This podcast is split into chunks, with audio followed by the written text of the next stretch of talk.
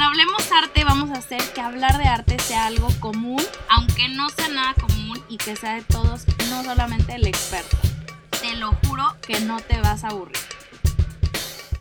Bienvenidos a mi gente bonita, hablemos arte, a otro episodio del podcast. Gracias por regresar a mí. Estoy feliz de tenerte aquí en este episodio porque el día de hoy vamos a hablar de una artista completamente revolucionaria y que yo sé que es la favorita de muchos de ustedes. Es una de las grandes figuras del surrealismo. Ella hizo pintura, escultura, eh, escritura, siempre estuvo interesada en la magia, el folclore, el ocultismo y estamos hablando de nada más y nada menos que nuestra nuestra queridísima Leonora Carrington.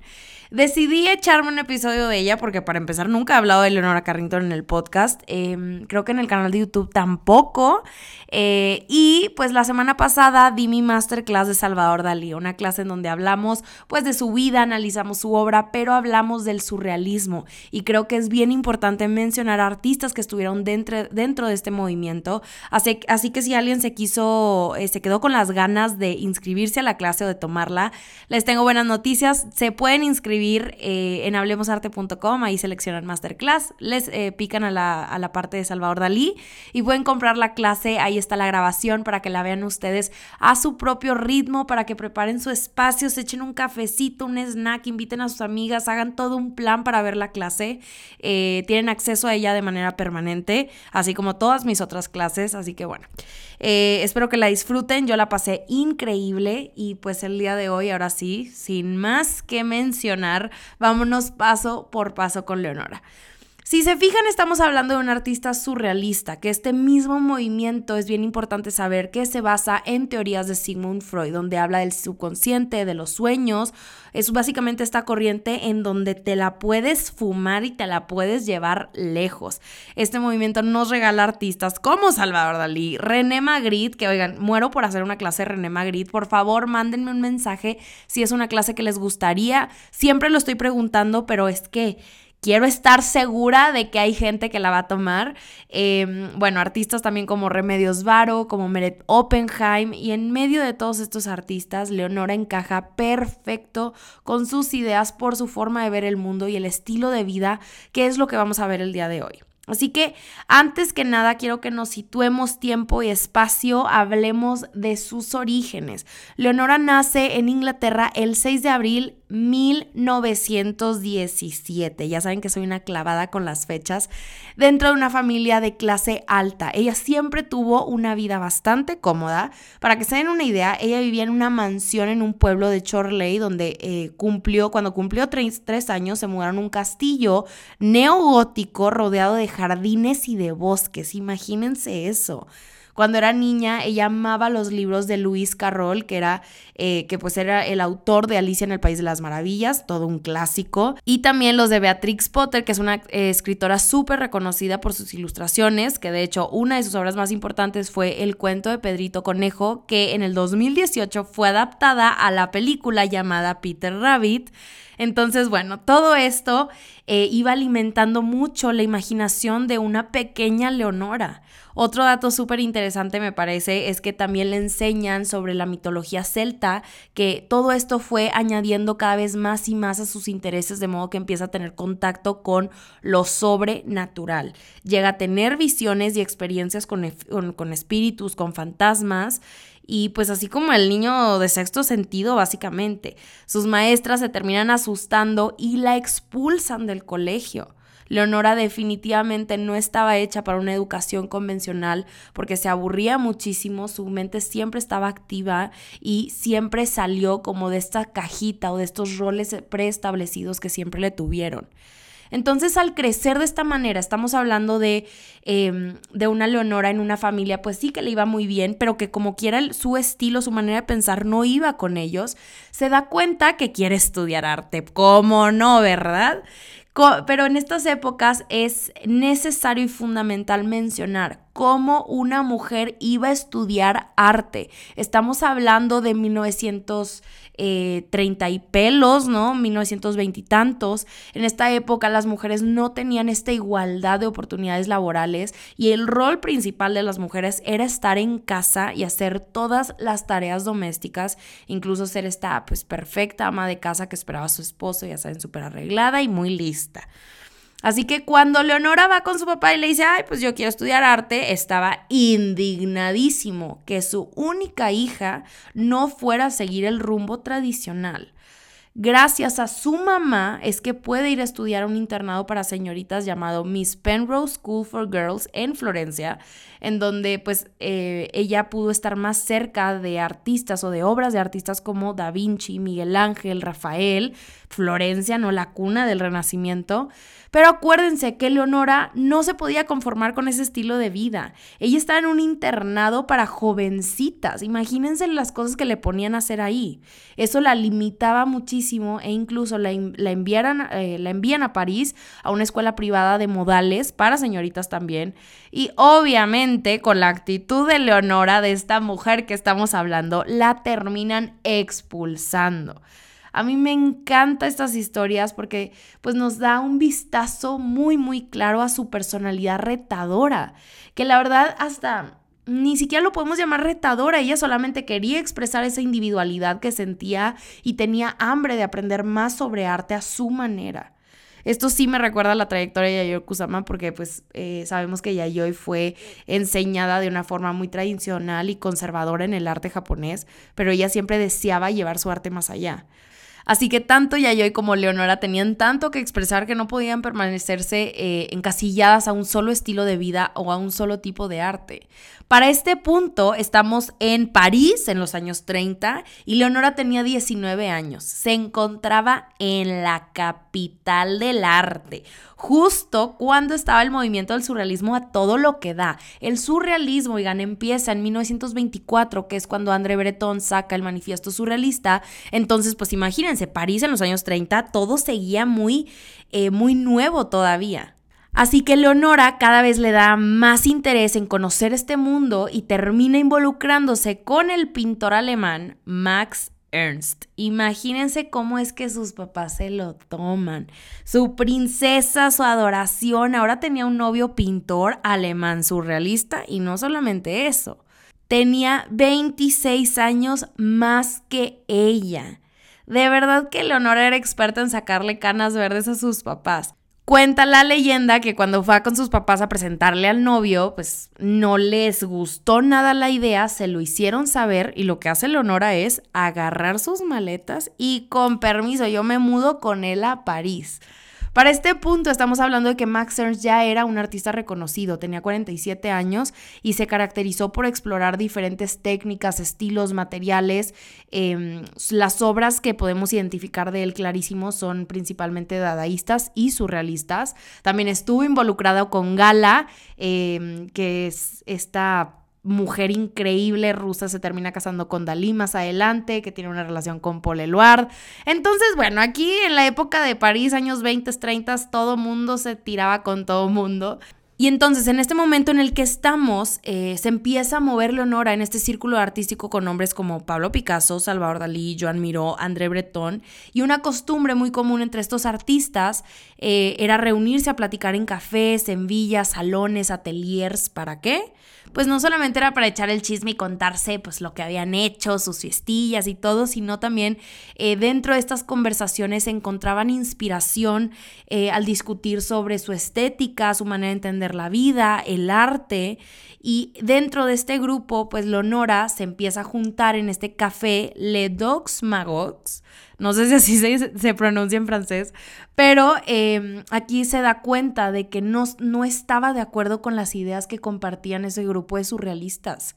Eran bastante retrógradas, eran muy, muy misóginos y los surrealistas siempre pensaron, esto es algo que no mencionamos, oigan, creo que tenemos que dejar de alzar tantos nombres sin mencionar esta otra parte. Eh, ellos, los surrealistas siempre pensaron que las mujeres involucradas dentro del movimiento solamente estaban ahí para convertirse en musas en potencia.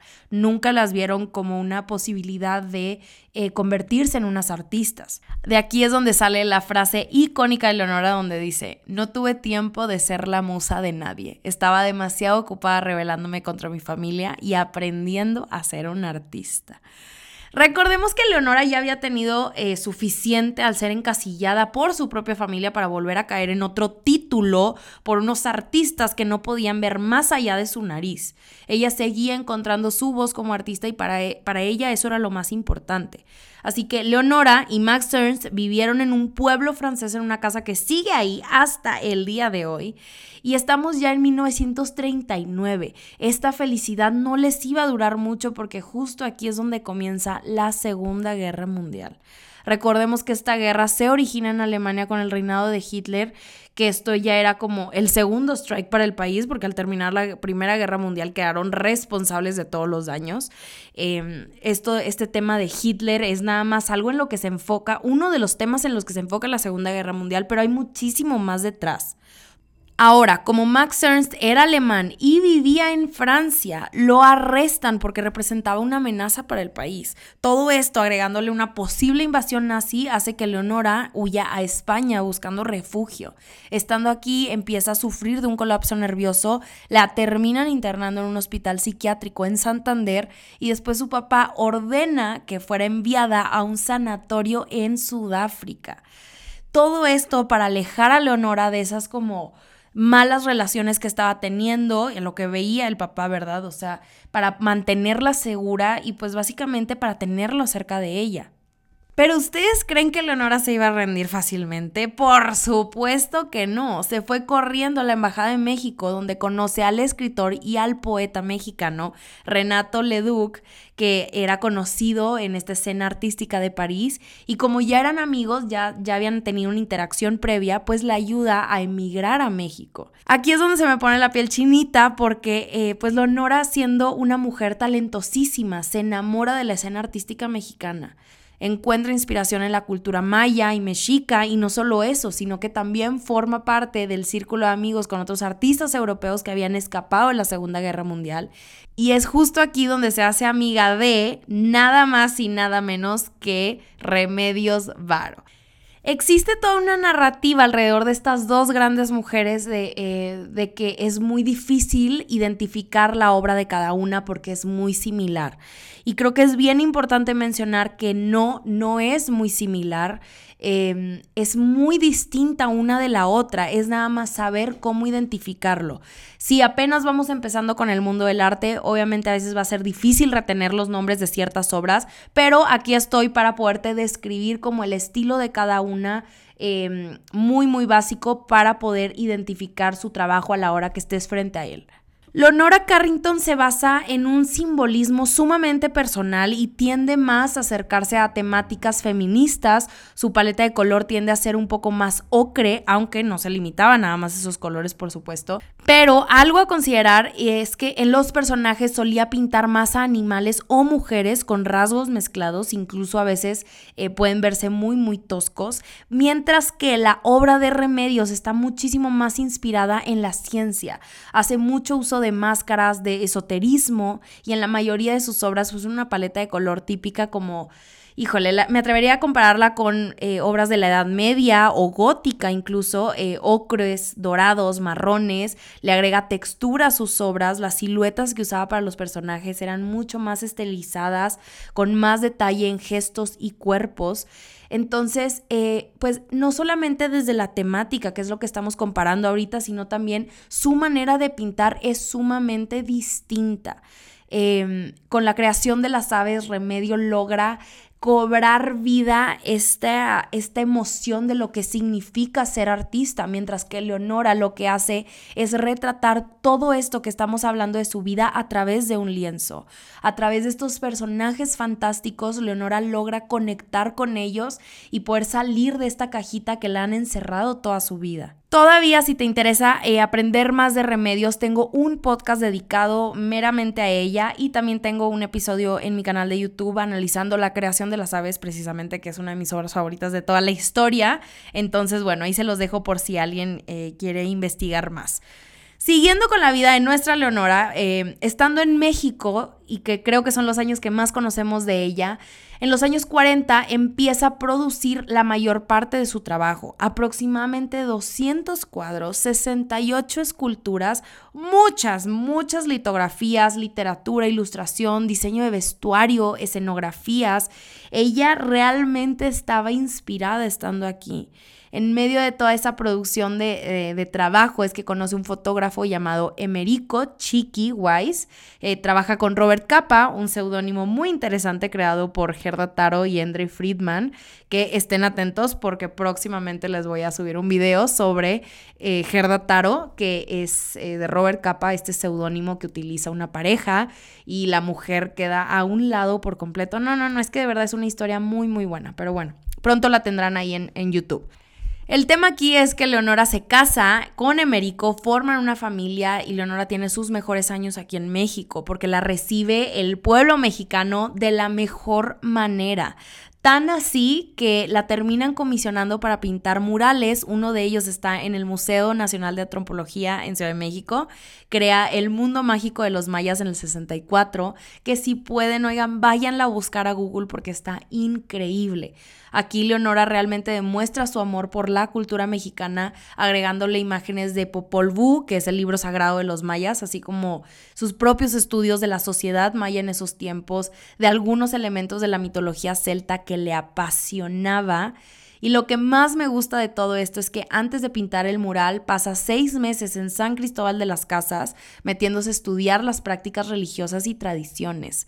Era Leonora queriendo em, no apropiarse, definitivamente no, esa no es la palabra, sino conocer más de esa cultura para poder eh, retratarla de la mejor manera, ¿no? Ella estaba enamorada por completo de todo lo que había aquí.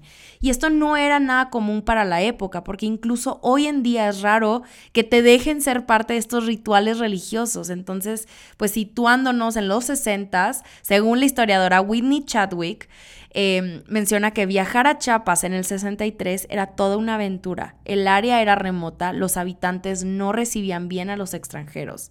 A veces Carrington tomaba el autobús de Ciudad de México a Oaxaca para bajar de ahí a Tuxtla Gutiérrez y desde ese punto en el viaje proseguía a caballo o en mula. Leonora lo dio todo por meterse a la cultura. Pero también imagínense lo que representaba pintar un mural aquí en México. El muralismo mexicano es sumamente importante con figuras como Rivera, como Clemente Orozco, Siqueiros, entre muchos otros. Entonces el hecho de que Leonora haya sido comisionada para eh, hacer algo de, este, de esta magnitud era muy, muy importante.